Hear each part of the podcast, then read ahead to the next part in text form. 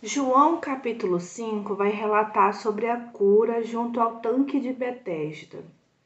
Algum tempo depois, Jesus subiu a Jerusalém para uma festa dos judeus. Há em Jerusalém, perto da porta das ovelhas, um tanque em aramaico, é chamado Betesda, tendo cinco entradas em volta. Ali costumava ficar grande número de pessoas doentes e inválidas cegos, mancos e paralíticos. Eles esperavam um movimento nas águas.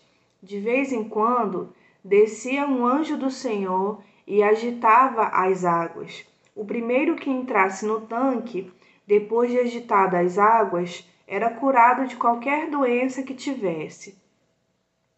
Um dos que estavam ali era paralítico, fazia 38 anos. Quando o viu deitado e soube que ele vivia naquele estado durante tanto tempo, Jesus lhe perguntou: Você quer ser curado? Disse o paralítico: Senhor, não tenho ninguém que me ajude a entrar no tanque quando a água é agitada. Enquanto estou tentando entrar, outro chega antes de mim.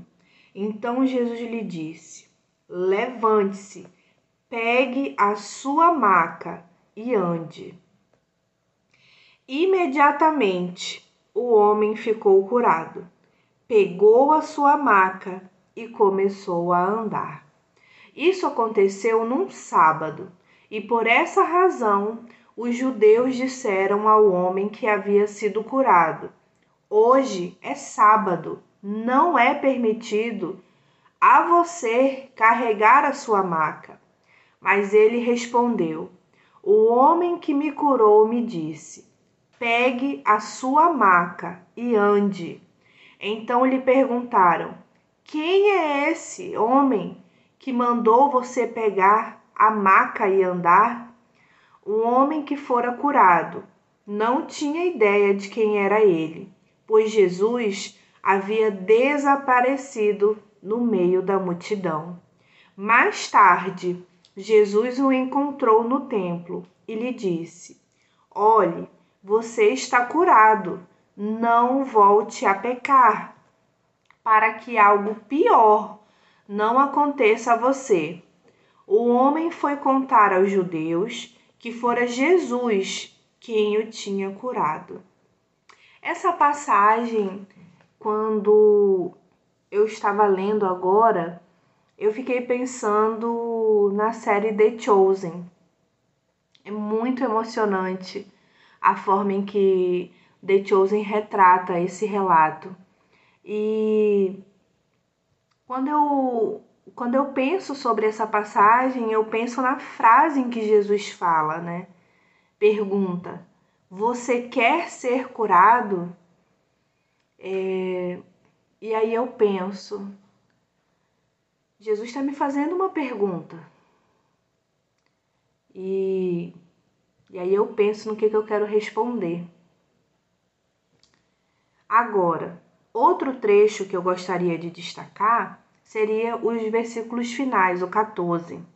É o penúltimo versículo é, onde Jesus deixa um alerta, né? Que ele foi curado, que ele não volte a pecar, para que algo pior não aconteça a ele. É... A nossa caminhada cristã, ela não é fácil, mas eu sempre penso no fato de que vai valer a pena.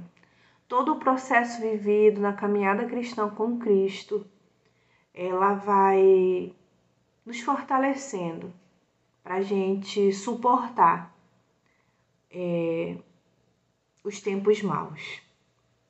Essa parte de não volte a pecar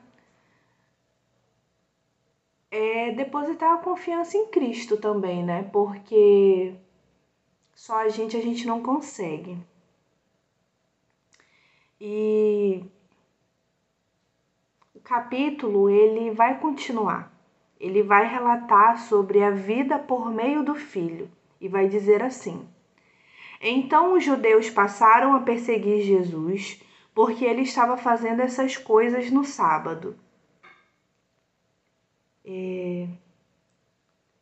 Outra coisa que eu fiquei pensando também sobre a cura junto ao tanque de Betesda foi o fato que as pessoas religiosas é, elas não ficaram comovidas, elas não ficaram tocadas, elas não viveram o milagre. Né? Eles, elas, eles não presenciaram de uma forma edificante o milagre. Eles se preocuparam em que Jesus estava curando no sábado. Tanto que o versículo 16 diz que Jesus começa a ser perseguido por causa dessa postura. É, isso aqui eu penso sobre a gente não se calar. Não se calar sobre as coisas que o Senhor direcionar para a gente falar, para a gente fazer, para a gente exortar, para a gente instruir. Porque Cristo quer nos usar, mas depende de cada um de nós estar disponível e sensível à sua voz. O capítulo vai continuar e vai dizer: Disse-lhe Jesus: Meu pai continua trabalhando até hoje, e eu também estou trabalhando.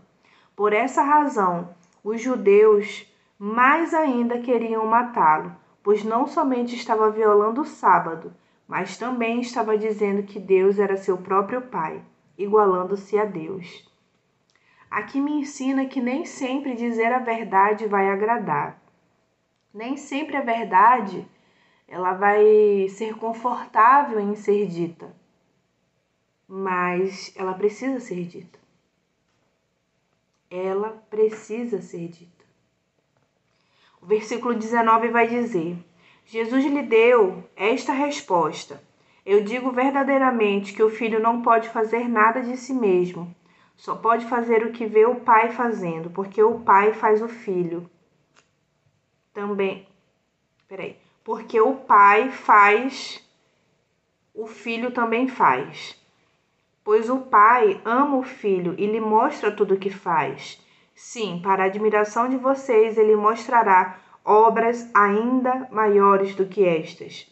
Pois, da mesma forma que o pai ressuscita os mortos e lhes dá a vida, o filho também dá a vida a quem ele quer. Além disso, o pai a ninguém julga mas confiou todo o julgamento ao filho, para que todos honrem o filho como honra o pai. Aquele que não honra o filho também não honra o pai que o enviou. Eu asseguro: quem ouve a minha palavra e crê naquele que me enviou, tem a vida eterna e não será condenado. Já passou da morte para a vida. Que versículo tremendo, né? Nós precisamos crer em Cristo Desta forma, nós recebemos a vida eterna, nós não fazemos mais parte das pessoas condenadas e a gente já passa da morte para a vida. Eu afirmo que está chegando a hora e já chegou em que os mortos ouvirão a voz do Filho de Deus, e aqueles a quem ouvirem viverão. Pois, da mesma forma como o Pai tem a vida em si mesmo, ele concedeu ao Filho ter vida em si mesmo e deu-lhe autoridade para julgar, porque é o filho do homem. Não fiquem admirados com isso, pois está chegando a hora em que todos os que estiverem nos túmulos ouvirão sua voz e sairão. Os que fizeram o bem ressuscitarão para a vida, e os que fizeram o mal ressuscitarão para serem condenados. Por mim mesmo, nada posso fazer.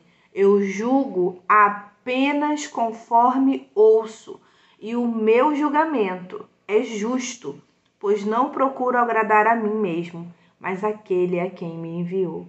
Que passagem tremenda, né? Que passagem tremenda. A parte em que quem faz o bem vai ressurgir para a vida e quem faz o mal ressuscita para ser condenado. Tremendo. Eu vou fazer uma parte 2, tá? Para a continuação do capítulo 5.